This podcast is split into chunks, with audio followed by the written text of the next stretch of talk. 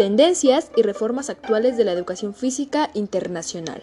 Por López Alonso Salvador, Marín Uribe Rigoberto y Rivera Sosa Juan.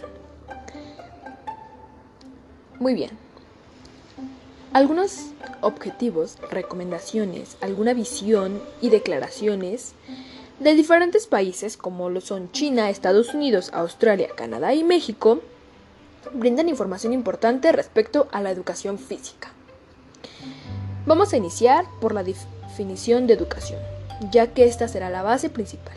Y como sabemos, esta ayudará a construir un futuro mejor, a transmitir valores, desarrollar habilidades y conocimientos. Esto será el pleno desarrollo de algunas necesidades particulares globales. La educación física está implementando reformas curriculares para desarrollar competencias promoviendo un trabajo disciplinario con el fin de hacer que todos los jóvenes sean personas de bien, activas y sanas. Esto se logrará promoviendo estilos de vida saludables. Primero se habla de Estados Unidos, donde menciona que según la Asociación Nacional de Educación Física y Deporte, recomienda un mínimo de 150 minutos de educación física de calidad por semana en la primaria y secundaria y en la prepa 180 minutos. Un mínimo de 60 minutos diarios sería lo adecuado. De esta manera, lograremos desarrollar habilidades y competencias motoras para que haya una mejor participación y sobre todo que sea activa. Es importante saber que la actividad física y la educación física son distintas. Una cumple ciertos criterios, desarrollando habilidades cognitivas. En cambio la otra se va a llevar a cabo gracias a todas esas habilidades que nosotros vayamos adquiriendo a lo largo de nuestra vida.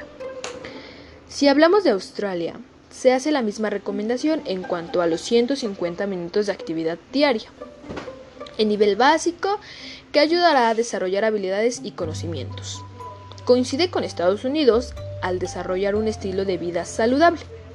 El Consejo Australiano para la Educación Física, Salud y Recreación establece que una nación educada es aquella que será nación activa y sana, que va a procurar cada una de estas premisas y lo va a poner como un privilegio.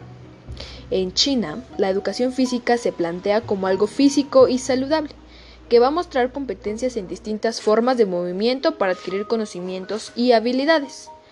China remarca la importancia de la educación física desde primaria hasta nivel superior. De esta manera, los estudiantes lograrán darle un valor de gran importancia a la práctica del ejercicio. Lograrán incrementar un enfoque de salud y prevención de enfermedades, que actualmente es lo que busca la educación física. En Canadá, la educación física está basada en las habilidades que se adquieren para beneficiar a los estudiantes y posteriormente lograr una adaptación a cualquier cambio mundial, desarrollando habilidades necesarias para un aprendizaje adaptado e inclusivo. De esta manera, los alumnos lograrán ser alumnos competentes. Por otro lado, en nuestro país, hace referencia a que la educación física nos dice que va a favorecer las capacidades motrices, los gustos, las motivaciones o aficiones, tanto en el patio como en el aula. En preescolar, habla acerca de una construcción de patrones básicos de movimiento. A nivel primaria, los alumnos van a desarrollar el conocimiento de sí mismos, la capacidad para relacionarse con sus compañeros, el trabajo en equipo y el sentido cooperativo. En secundaria, lógicamente, da pauta a la iniciación deportiva. Para concluir este tema, podemos observar que todos los países tienen similitud y se preocupan por una vida activa y sana. Todos abarcan las habilidades motrices, los patrones básicos de movimiento y la importancia de una vida sana, activa. Lograrán que cada estudiante se preocupe por su salud y no solo se preocupe, sino se ocupe de ella, para lograr que todos seamos personas sanas y activas.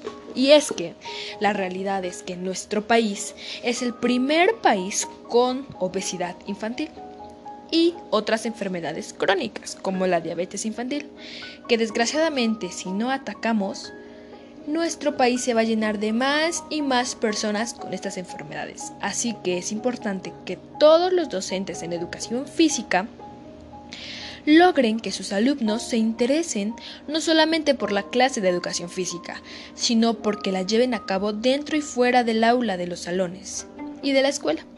Recuerden que si nosotros tenemos una vida activa, una vida sana, viviremos muchos años y no sufriremos de ciertas enfermedades. Porque si bien es cierto, la actividad física es el escudo que nos va a ayudar a cubrirnos de muchas, muchas enfermedades. Entonces ya lo saben.